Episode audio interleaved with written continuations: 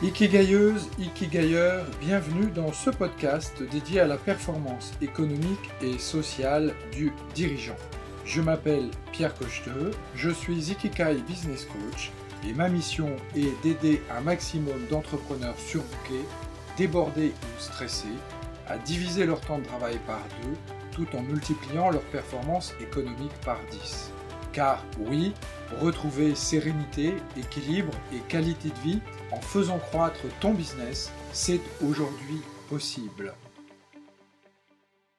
Bonjour les dirigeants stratèges, bienvenue dans ce nouvel épisode de mon podcast dédié à votre performance sociale et économique. Je suis Pierre Cocheteux et je vous accompagne dans la mise en œuvre de stratégies de prospection, de vente, de négociation et de closing afin de vous aider d'augmenter vos marges dans le but de reconquérir votre temps libre pour profiter de votre vie et de votre famille. Aujourd'hui, j'aimerais vous parler d'un point essentiel dans la réussite des entrepreneurs à succès. Ce point, c'est la persévérance et c'est une valeur que je vous invite à cultiver. Si vous me suivez depuis un moment, vous savez sans doute que, comme nous tous, j'ai dû traverser des périodes difficiles dans ma vie personnelle et dans ma vie professionnelle, et que les échecs ont également fait partie de mon parcours, comme d'ailleurs de celui de tous les entrepreneurs et tous les humains de cette planète. Lorsque vous voyez la réussite d'hommes célèbres ou de dirigeants d'entreprises tels que euh, Tim Cooks ou Bill Gates, ce que vous voyez n'est que le haut de l'iceberg et que la partie visible de leur travail. Je ne vous apprendrai donc rien de nouveau en vous expliquant à quel point les échecs peuvent être formateurs. Pour ma part, j'ai pu tirer de nombreuses leçons de mes galères et de mes échecs. Et la plus importante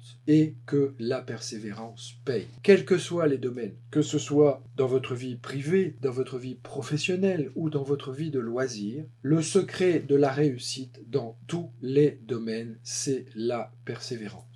Les échecs ne sont pas une fatalité et de très nombreux exemples le démontrent. Michael Jordan, qui figure par exemple dans le top 10 des meilleurs marqueurs de la NBA, figure lui aussi dans le classement du plus grand nombre de paniers ratés. J.K. Rowling, l'auteur du sorcier Harry Potter, a reçu un nombre très important de refus avant de pouvoir publier son roman à succès et qui est aujourd'hui l'une des sagas les plus lues de l'histoire. Aucune maison de disques ne voulait soutenir le projet de l'incontournable Bohemian Rhapsody des Queen et qui est pourtant aujourd'hui reconnu comme l'un des morceaux de musique contemporain les plus importants de ces dernières années. Celui qui subit un échec peut rapidement devenir celui qui réussit malgré tout en continuant de croire en lui et en développant sa persévérance.